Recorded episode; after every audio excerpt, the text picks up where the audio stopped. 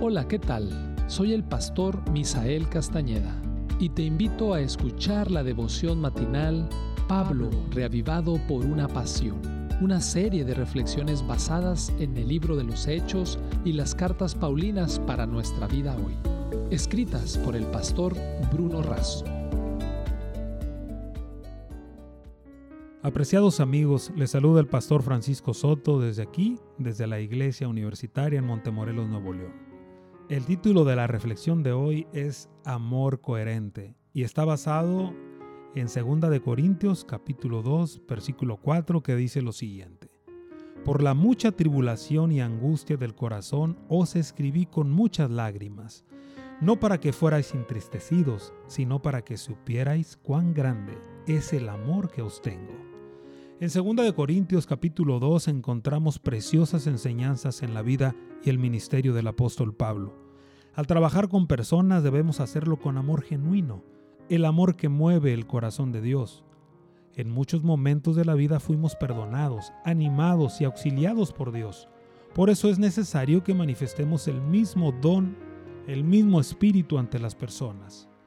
Gracias a Dios que Cristo siempre nos conduce en triunfo y por medio de nosotros manifiesta la fragancia de su conocimiento en todas partes. Nunca perdamos el sentido del respeto a la persona de Cristo y su palabra.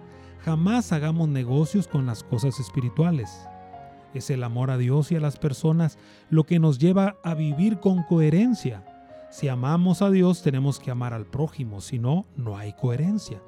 La sinceridad y la convicción armonizan de manera adecuada el discurso y la práctica la palabra expuesta por palabra y ejemplo.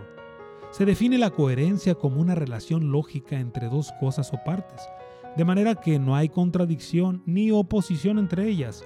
Un discurso es coherente si sus partes armonizan, una vida es coherente si la práctica coincide con el discurso. Suele resultar bastante común, incluso en vidas religiosas, evidentes contradicciones que manifiestan incoherencia. La persona coherente actúa en consecuencia con las ideas que expresa. La identidad de un hombre consiste en la coherencia entre lo que es y lo que piensa. Charles Sanders. Una persona coherente no da puntapiés a una colmena si lo que quiere es miel. Una persona coherente no va a apagar un incendio con fuego, ni resolver una inundación con agua. Cuando uno vive como cree, termina creyendo lo que vive. Lo que marca la pauta de la coherencia en la palabra de Dios y no la conducta incoherente de la sociedad.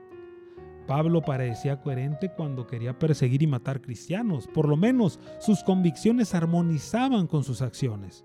Estaba sinceramente equivocado hasta que sometió su vida a la voluntad de Dios. La alineación es el proceso por el que se ajustan las llantas de un vehículo para que miren hacia el frente, es decir, los neumáticos deben quedar paralelos entre sí y perpendiculares al camino. Si queremos viajar seguros por el camino de la vida, tenemos que alinear los pensamientos, los sentimientos, las palabras y las acciones, tomando como referencia suprema el amor y la palabra del Señor.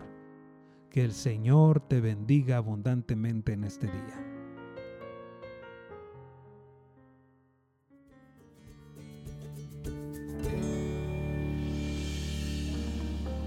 Esta fue una producción de la Iglesia Universitaria de Montemorelos en México. Te saluda el pastor Francisco Soto. Hasta la próxima.